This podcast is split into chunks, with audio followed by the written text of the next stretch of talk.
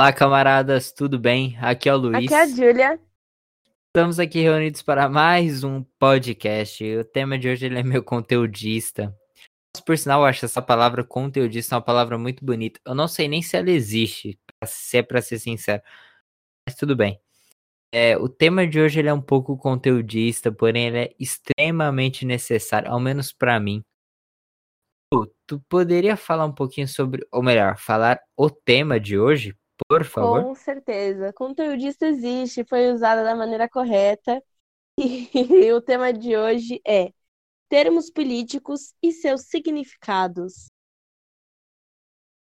Agradeço pelo esclarecimento da palavra, porque eu estava procurando aqui. Eu não tinha achado ainda, porque eu não sou rápido. Estava procurando e você esclareceu. Muito obrigado. Mas antes da gente começar, gente, eu quero esclarecer algum porém. Semana passada, não sei se todos perceberam, mas alguns sim, até que nem tanto me mandaram mensagem. Semana passada não teve podcast postado. Por quê? Nossos editores resolveram fazer greve. Mentira. Porém, o que aconteceu? É... Aconteceu uns problemas com um dos editores. Aí ficou tudo pra cima da hora. E quando ele foi editar, tipo, ele perdeu o áudio. Ele falou, grava de novo, só que aí já tava em cima da hora, já era madrugada de sexta para sábado. Aí eu peguei e falei, ah não, descansa e a gente grava pra semana que vem e a gente posta semana que vem, tá tudo bem. Não vamos postar esse sábado, porque bem-estar, né? É isso, a gente acabou de entrar de férias também, tá tudo bagunçado o nosso os horários, porque eu mesmo tô trocando dia pela noite. A Ju tá estudando o dia inteiro, então é isso.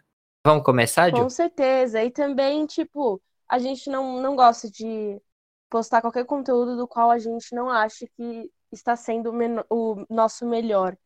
Então, não ia dar certo a gente gravar em cima da hora e tudo jogado, tipo, pro ar. É, exatamente, ia ficar ruim. A verdade é essa, ia ficar muito ruim. Vamos lá.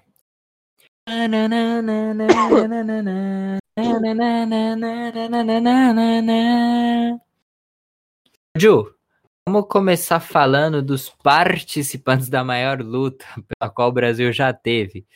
A direita e a esquerda. Nossa, essa foi ridícula, né? desculpa. Uh, você reparou que eu fiquei até em, Eu tinha mais o que falar, mas eu fiquei em silêncio, pensando em quão ridícula a piada foi. Me perdoa. Perdoem, ouvintes, mas é isso. É, lembrando que a gente vai dar definições simples, porque é um tema muito complexo. E, nossa, é um tema extremamente pantanoso. Ou seja, a gente vai falar o simples. E caso vocês queiram procurar mais sobre o assunto, pesquisem. Ou então a gente grava até outro episódio. Ju, você poderia definir pra gente o que é a esquerda, na qual, principalmente aqui no Brasil, na qual tanto falam? Sim, é, só falando uma coisa, é muito importante, o Luiz já disse, né? Vocês pesquisarem um pouco mais, porque o que a gente fala é o que a gente entende, a nossa carga, é, enfim, sobre conteúdos e junto ao nosso pensamento. Então, é importante vocês terem outras bases para formular a própria opinião de vocês, não é mesmo? E outra. Exato, até porque. Pode Perdão, falar. mas rapidinho, já intrometi mesmo. até porque nós não somos os donos da verdade. Então, assim, tem hora que a gente fala merda mesmo.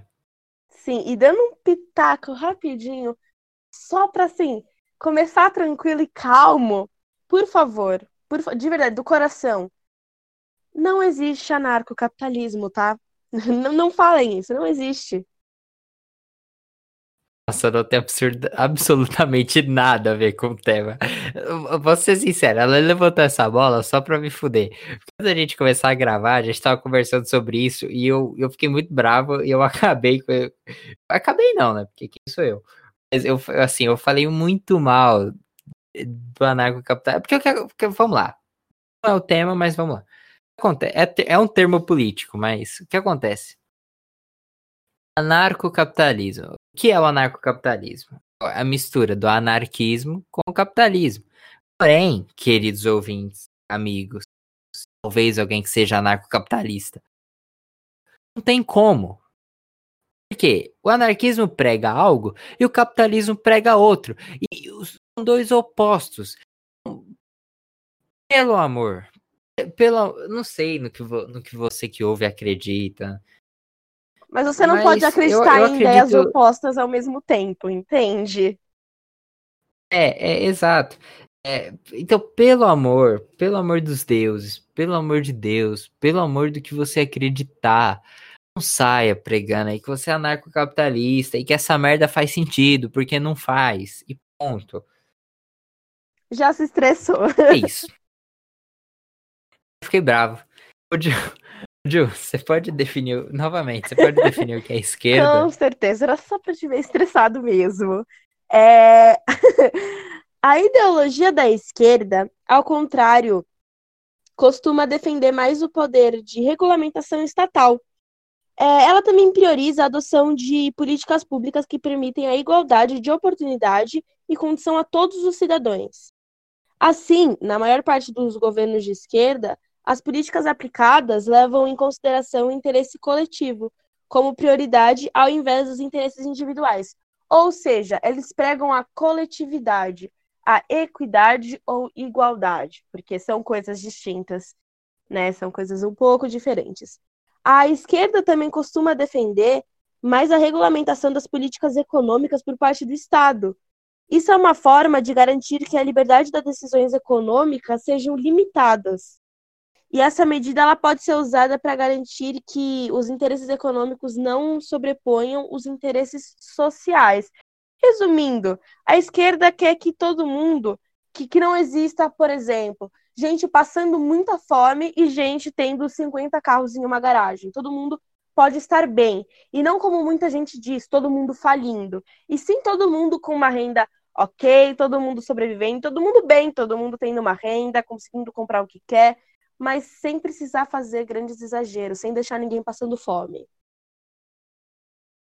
É, exato. Não, é, uma, uma, vez eu vi uma entrevista, se eu não me engano, foi do Marcelo Freixo, no qual citarei hoje. Também. Porém, o Freixo falou, boa parte das vezes quando eu falo que eu sou de esquerda, o pessoal acha que a esquerda é um culto à pobreza, e não é. Muito pelo contrário. E esse é um dos tabus. Não, com certeza. A esquerda sofre. Eu ia, eu ia comentar sobre alguns dos tabus, né? Porque eu ia brincar eu jurava que, pelo que o povo fala, eu teria que ir para Cuba já ter entregue, entregado pelo menos um kit gay nas escolas. pra ser considerado uma pessoa de esquerda. Porque, tipo, nossa, não que a direita não sofra tabus, sofre também. É absurdamente menor que os que a esquerda sofre. São absurdamente menos absurdos também, né? Kit gay, a madeira de piroca é tipo, porra, me ajuda. Ao vivo, né, né Lu? Ao vivo. É, não, eu falei você é neutro hoje, mas é porque, é, nossa, é porque esse negócio de bom me deixa realmente, sim, não bravo, eu fico triste, porque, tipo, tem gente que acredita, sabe? Tem gente que se aproveitando da inocência e da falta de consciência de algumas pessoas, usa isso por jogo político, e eu não acho isso legal. Com certeza, eu vou falar uma frase, é uma frase liberalista, tá? Mas ela é muito importante. Através da razão, os indivíduos reconhecem a liberdade não apenas de si, mas dos demais membros da sua espécie, impedindo a prática de ações prejudiciais a si mesmo e à própria espécie. Ou seja, é, a pessoa, a partir da razão, ela não vai se preocupar somente com os seus interesses, e sim com de todos, para não acabar colocando os seus interesses acima de tudo e prejudicando outras pessoas. E outra coisa importante, rapidinho para a gente lembrar, é não resuma o que uma pessoa estudou, o que sociólogos estudaram, políticos, seja lá é, o ramo de pessoas que estudaram isso, que é um ramo muito grande, são muitas pessoas que trabalham para definir o que é esquerda, o que é direita, centro-esquerda, centro e enfim, em uma pessoa que teve uma postura absolutista ou uma pessoa que fez algo errado. Tipo, muita gente compara a esquerda com Stalin e fala: olha o que a esquerda faz. Não, a esquerda não faz isso, sabe? Tipo, é além disso. A ideia da esquerda não é fazer isso. Quem fez isso foi o Stalin. É, basic... é porque resumem. Isso acontece muito, não só em, na política. Resumem ideia em uma pessoa. É assim, sabe? Tipo, menos para mim. Exatamente. Vamos lá, agora eu vou dar aquela definida na direita. Pode ser, Ju? Com certeza. É isso. É, vamos lá. Ideologia de direita ou da direita pode ser caracterizada por ser mais conservadora, ou seja, ela se opõe, na maioria das vezes, às ideias consideradas progressistas. É, reacionária, eu não queria usar essa palavra porque eu acho essa palavra forte, mas reacionária. De forma geral, é, a, a direita prefere a manutenção dos princípios sociais tradicionais, etc., pretendendo menos alterações na ordem social que já existe. Ou seja, quem é rico continua rico, quem é pobre continua pobre, a não ser que essa pessoa faça por merecer e suba na pirâmide social. Aí ela tem que fazer por merecer, aí já entra em meritocracia, aí já entra num tema que eu e a Júlia a gente fica bravo, porque segundo a gente meritocracia não existe. A gente vai ficar mais 10 minutos falando aqui, por isso que eu tô resumindo tudo em as frases rápidas. Isso voltando. Em relação ao poder estatal, a direita costuma defender que o poder de controle e regulamentação do Estado seja limitado. Ou seja, privatiza tudo aí, tá ok? Resolve com o Paulo Guedes, que o Paulo Guedes vai mandar privatizar tudo para melhorar tudo, tá ok? Isso que ele ia tentar ser é, imparcial. Eu... Mas, não, mas ele realmente fala isso. Eu tô, não tô julgando, eu tô mostrando fatos. Não, não que eu não, que eu não seja, vamos, vamos assim, não tem porquê não. Não que eu não seja contra a privatização. Eu, vamos lá, eu gosto de colocar tudo em exemplo para que fique mais claro. Vamos dizer que amanhã o SUS é privatizado, o Sistema Único de Saúde do Brasil é privatizado. Muita gente defende isso. Até o ex-ministro da Saúde, mas vem o Marcelo Peixe, é, acho que foi, defendeu a privatização do SUS, mas tudo bem, ele nem tá mais lá também, até que no entanto a gente tá mais de 50 dias sem ministro da saúde, tudo bem, vamos tentar ser parcial. É, aí o que acontece? Vamos, vamos privatizar o SUS, aí o SUS é privatizado, porém, a partir do momento que você privatiza algo, a chance do atendimento não, não ser bom, e a, aí o, o, que você vai reclamar e o que, que o governo fala? Ah, não, a culpa não é nossa. O atendimento tá bom, a gente privatizou exatamente por conta disso, porque a gente não tava conseguindo dar conta e alguém vai cuidar melhor. Aí o atendimento fica ruim, você não tem para quem reclamar. E outra também. Geralmente, quem é atendido com o SUS e pede a privatização do SUS, ou sei lá, ou que acha que seria a melhor opção, não entende que a chance desse serviço um dia começar a ser pago. E, tipo, boa parte, boa parte da população brasileira não conseguiria pagar por esse serviço. Então, tipo, defendam o SUS. Agora eu não tô sendo parcial, tô sendo bem imparcial. Mas defendam o SUS, porque, tipo, é algo importante para o Brasil e para os brasileiros. Mas voltando. Além disso, normalmente as políticas aplicadas pelos governos de direita dão prioridade aos direitos individuais em relação aos direitos coletivos. E é, é basicamente isso, assim. É, porém, eu comentei sobre alguns tabus que a, a esquerda sofre, né? E, mas a direita também sofre. Um, um, um, um deles, até eu mesmo faço.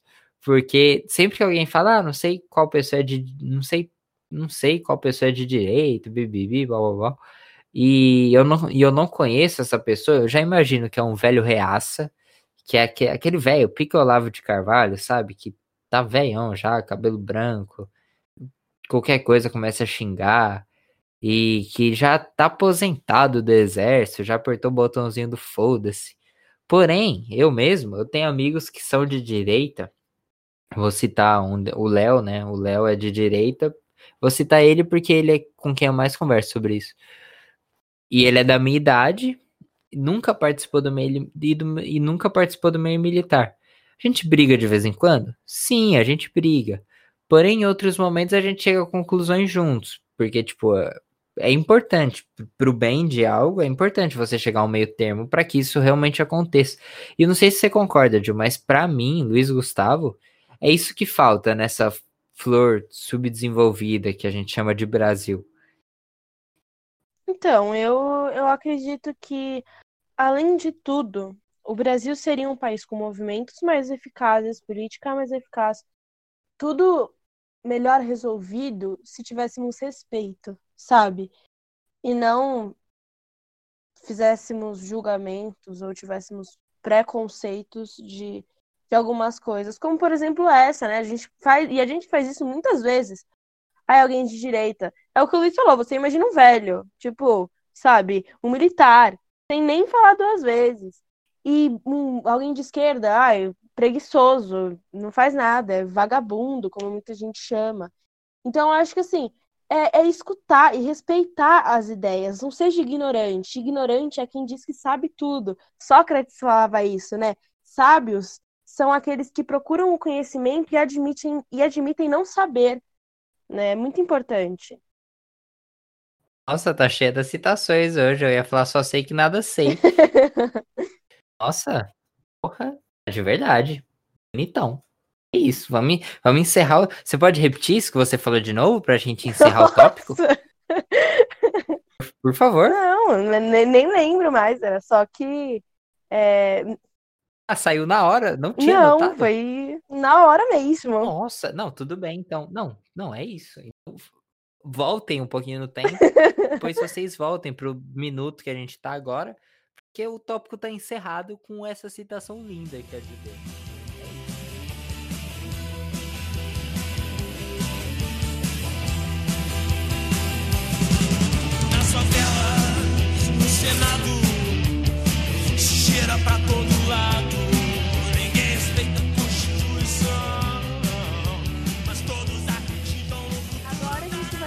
Pouco sobre os três poderes criados por Montesquieu.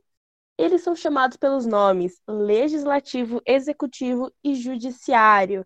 Novamente, é, a gente não é alguém informado nisso, a gente procura saber sobre, mas é importante vocês terem outras fontes de conhecimento para tomarem posição em determinados assuntos. Então, assim, a gente vai falar de uma forma super básica, tranquila, um linguajar acessível, então não nos julguem. Luiz, você pode começar explicando primeiro para gente? Ó, ó, vamos fazer. É porque é muita coisa para explicar sozinho, mas vamos fazer assim: eu explico dois, você Com explica certeza. um. Ó, beleza. Vamos lá. É, o poder, vou começar falando do poder executivo, né, que é o do nosso, que é, que é o dos presi, que é o do presidente, prefeito, governador e etc. O poder executivo tem como função, assim, por vezes não é o que faz, mas tem como função observar as demandas da esfera pública e garantir os meios cabíveis para que as necessidades da coletividade sejam atendidas no interior daquilo que é determinado pela lei. É, e dessa forma, mesmo tendo várias, várias ordens administrativas no seu colo, eles não podem extrapolar o limite das leis criadas. Ou seja, eu administro tudo, eu olho tudo, porém eu não crio lei. E, e outra coisa, muito esses cargos no qual citei, né, que é prefeito, presidente, governador, eles geralmente cuidam da diplomacia do país. Ou seja, é o tipo de pessoa que se fala uma besteira, aí cai venda, o pessoal deixa de comprar do país, deixa de mandar investimento, aí o dólar aumenta, aí todo mundo fala, ah, a culpa é de quem? A culpa é do PT. Mas não é só do PT. A ideia era ser parcial, mas desculpa, eu não consegui. Gil, pode continuar? então tá bom, então vou explicar o poder legislativo ele tem como função congregar, ou seja, juntar os representantes políticos que estabelecem a criação de novas leis.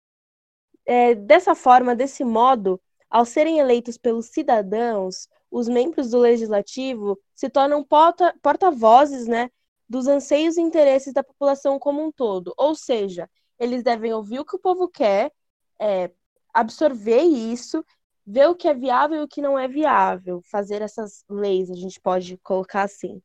Além de tal tarefa, os membros do legislativo contam com um dispositivo que eles servem para fiscalizar o cumprimento das leis por parte do executivo. Sendo assim, a gente percebe que os legisladores monitoram a ação dos executores. eu não me engano, aí são os deputados, vereadores e etc. Eu não Sim. tenho certeza. É porque.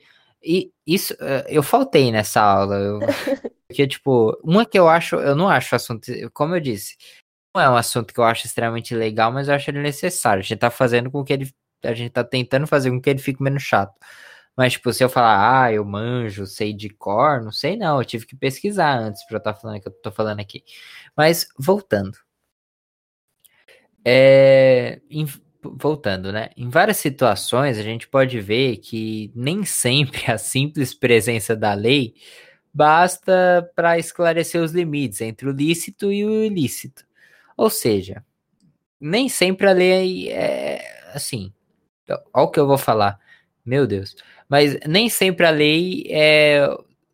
Nem, nem sempre só a lei é necessária que, meu Deus, é o que preocupa, mas tudo bem.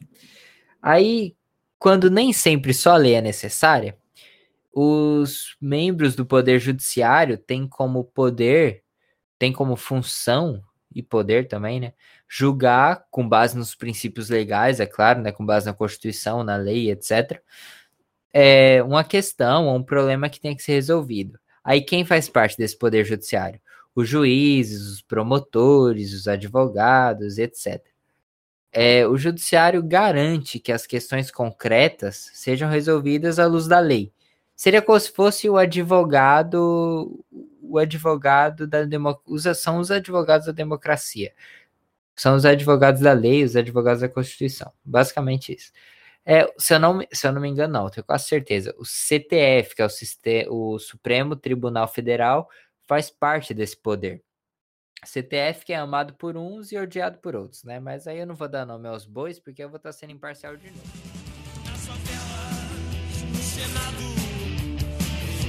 No pra todo lado, ninguém respeita a Constituição.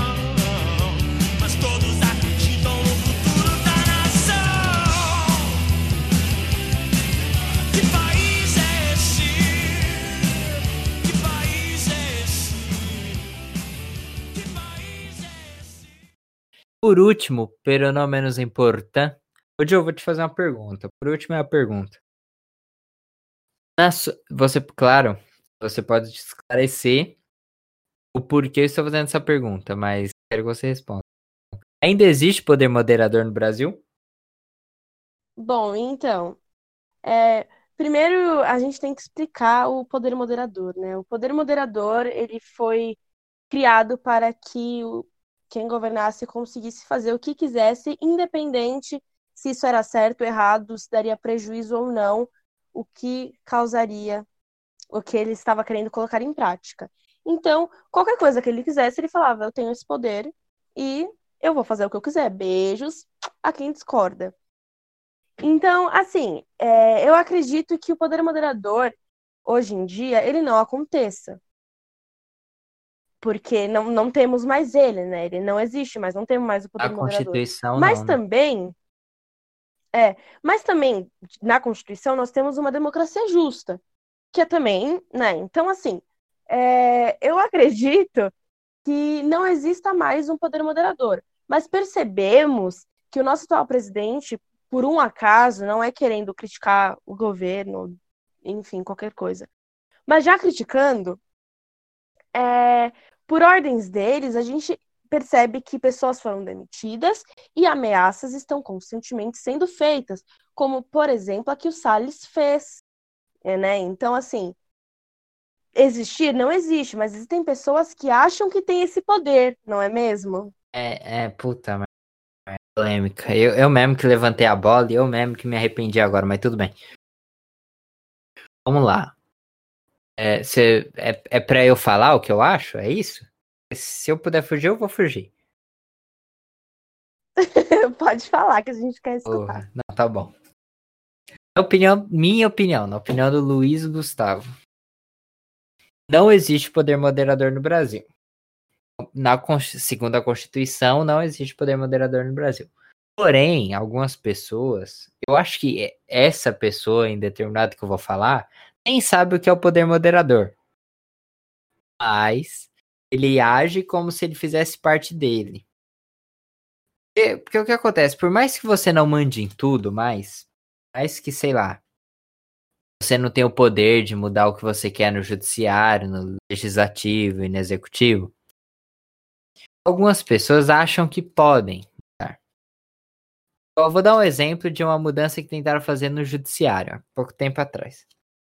Ah, o presidente quis demitir um superintendente da PF que estava investigando lá no Rio de Janeiro, não sei o quê falou que se ele não demitisse, quem ia ser demitido era o Moro. Aí o Moro pediu para sair, deu aquele bafafá todo, que todo mundo sabe, que parece que Brasília virou edição do Tititi. Aí, aí muitos, muitos bolsonaristas na qual eu conheço falam, ah, não, mas o Bolsonaro tem o direito de demitir quem ele quiser, bibibi, blá blá blá. Porém, o que acontece? Aí, uma vez eu vi uma entrevista do Marcelo Freixo, até há pouco tempo que eu vi essa entrevista dele. Ele, ele falou, ele falou um negócio e não me, assim, não me tocou, mas eu ri muito.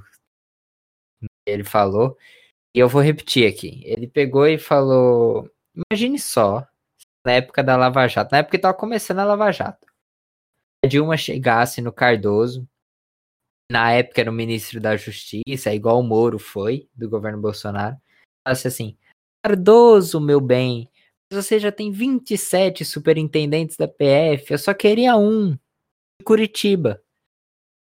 É. Então, qual é o sentido de haver a justiça, houver a justiça, ou haver a justiça, não sei qual a palavra, sendo que, tipo, você tem maior participação sobre ela. Até, no entanto, ela não fez isso, se fez, não veio à tona. Porém, a Lava Jato continuou, prenderam meio mundo de gente, entre, entre os presos, o ex-presidente Lula, Porém, ela não mexeu, sabe? Porque, tipo, porque ela tem noção que isso seria democraticamente falando errado. O que, o que o nosso presidente, ou que o governo atual, porque não é só ele, é que, no entanto, o ex-ministro da Educação, o Abram, ou Abram, sei lá como é que fala, falou que queria prender o pessoal do CTF, fechar o Congresso. É, Pois não, é, né? É, assim, eu não vou parar de falar, não, porque eu tô sendo bem imparcial, mas essa parte é pra ser parcial, imparcial mesmo, porque é pra, tipo, dar uma quebrada no conteúdo e em tudo.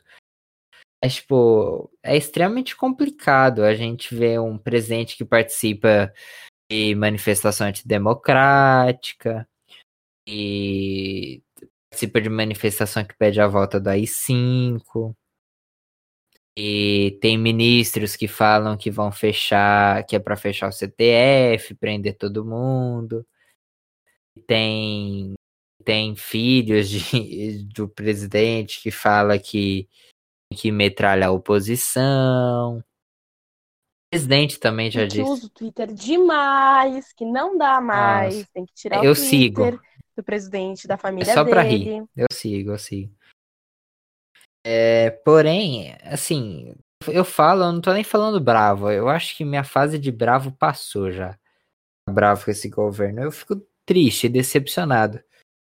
Porque quem perde não é Brasília, quem perde não é. É o Bolsonaro. O Bolsonaro não, tá, não vai perder nada, sabe? Quando ele sair, ele vai continuar sendo. Vai estar tá ganhando o salário dele, não sei o quê. Mas quem perde é o Brasil o, Brasil vem perdendo muito com, com esse governo. Assim, na, na, minha opinião, não, não era ideia eu estar tá falando tudo isso agora. Mas, tipo, o Brasil, o Brasil vem perdendo cada vez mais. É isso. Sim, eu vou falar, é, falar duas coisas importantes pra gente já dar uma finalizada aqui. É, as leis, elas são feitas, elas foram feitas para conseguir reprimir o desejo da sociedade e colocar com que todos estejam de acordo em algumas coisas morais, vamos colocar assim, né, da razão. E tudo isso é feito, eu vou falar agora de acordo com um filósofo, não que eu concorde, tá? Até porque esse filósofo que eu vou falar, ele usou como é, tudo isso para impor o absolutismo, né? Mas enfim, é o Hobbes que eu tô falando, ele falava que o homem era o lobo do homem e que por isso tinham que existir leis porque o homem só. Tinha que existir alguém que comandasse, porque o homem sozinho ele não conseguiria. E aí ele usa o absolutismo como isso. Mas enfim, as leis se adequam a isso, né? A gente poderia hoje em dia colocar como é, as leis sendo isso que deveria, pelo menos, conseguir arrumar a sociedade, falar, tipo, todo mundo tá bem? Todo mundo tá tranquilo? Que também não é o que acontece. E esses poderes, tudo isso que a gente falou, é tão importante, importante o legislativo, judiciário e executivo, não moderador, né? Mas enfim, esses três, porque eles são os poderes que tecnicamente é o que faz o nosso país não voltar a ser uma monarquia, sabe? É eles não digo, que não digo colocam que é monarquia, pessoas a monarquia diferentes. tá longe, não, não volte a ser uma ditadura, é isso aí. Não, mas uma monarquia, Lu, porque se não existe esses poderes, quem comanda é uma pessoa só. Ah, E ela faz o que não, ela tudo quiser, bem, entende? na ditadura também. Não, sim, mas a ditadura ainda. é, é, enfim, É- qualquer um dos dois É, sim, pra não, eu, eu entendi o que você nisso quis dizer. Mas é porque eu, eu- Novamente, cara, esse podcast vai terminar com um clima extremamente pesado. Mas a gente vive num país no qual a democracia não é as mil. A democracia da América Latina, na realidade, não é as mil maravilhas. Porém, a gente vive num país que sofre com a ameaça de uma ditadura, sabe? 2020. A gente tá gravando no dia 10 de 7 de 2020. A gente vive num país em que sofre a ameaça de uma ditadura. A gente vive num país em que boa parte dos ministros são militares. O ministro da Educação, eu falo que a gente tá sem ministro da Educação, mas é porque o ministro da Educação atual não tem nenhuma experiência com saúde pública. O ministro atual é militar. Então, desculpa por te interromper, Joe, é porque me dói, me, dói muito. Não, com certeza, em, em todos nós que temos noção e oportunidade de saber o que está acontecendo, né, e o que pode acontecer. É só para vocês entenderem que mesmo sendo um tema muito conteudista, um tema muito é, m- falar demais, sabe? Às vezes nem ser algo que é da nossa opinião e que a gente acha que está sendo eficaz. Mas é porque são eles que fazem o nosso país não voltar a ser uma monarquia ou não voltar a ser uma ditadura. Que como a gente consegue perceber pelas trocas de pessoas no nosso governo como um todo, está sendo bem balançado. Então, assim, complicado. Nossa, é é demais. Vamos, vamos pro final, porque, nossa, o clima ficou pesadíssimo. Coloca a música da Xuxa, ver se anima. Meu Deus, que. Me perdoa, gente. O clima ficou pesadão, do nada. Desculpa, de verdade mesmo. Não era intenção, não. Nossa, isso nem tava no roteiro. Eu levantei essa bola pra Julia responder, porque ela falou do anarcocapitalismo lá em cima. Eu falei, vou ferrar ela. Só que, nossa, eu terminei muito triste, desculpa. Vamos lá. É isso, pessoal. Esse foi o episódio de hoje. Esperamos que tenham gostado. Como eu disse no começo, é um assunto cansativo, porém é um assunto necessário.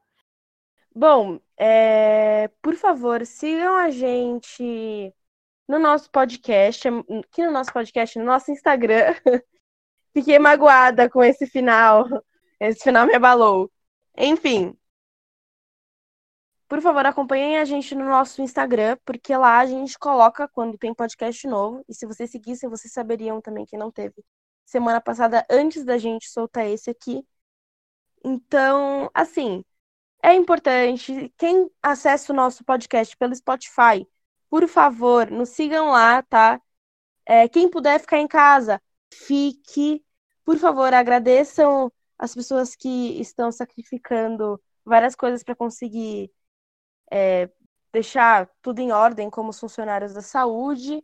E é isso, cara. Depois desse final, fiquei abalada. É difícil, gente. A gente tem que tentar fazer o possível para mudar o que a gente não concorda e o que a gente acha que mais prejudica do que ajuda. E é por isso que a gente luta pela conscientização, pela educação, pela mudança. Exato.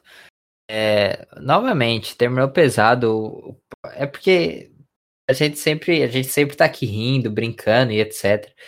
Mas a, cara, a quarentena é algo que não é fácil, 70 mil mortes.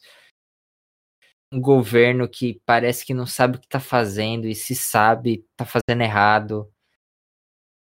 É, então é isso, gente. A gente foi de prazer de narrar. Um prazer imensurável. Não fiquem tristes com esse final. Foi um final um pouco complicado, mas é porque é bom para todo mundo refletir, não é mesmo? Até eu tô refletindo, eu não queria estar refletindo agora, eu queria estar rindo. Mas tudo bem, gente. Isso, gente. Não, sigam a gente no Instagram. tá É tudo bem. isso, Sigam a gente sigam a lá gente. e abram um sorriso É, no rosto. é, Esperança é uma pequena fresta por onde entra a luz da fé na escuridão da alma. caralho, nossa, não. Você tá muito senhora das citações hoje. Vai falar esperança é a última que morre. Mas, novamente, ô Júlia, você, pode, você não vai repetir, que você não lembra o que você falou, eu tenho certeza. Não, essa eu anotei. Essa é a primeira vez que eu Ah, tá. anotei. Não, então repete que a gente vai. Gente, um grande beijo. Assim que a Júlia falar, o episódio vai acabar. É isso. Pode repetir. É, esperança é uma pequena fresta por onde entra a luz da fé na escuridão da alma. Beijo, gente. É isso. Grande beijo.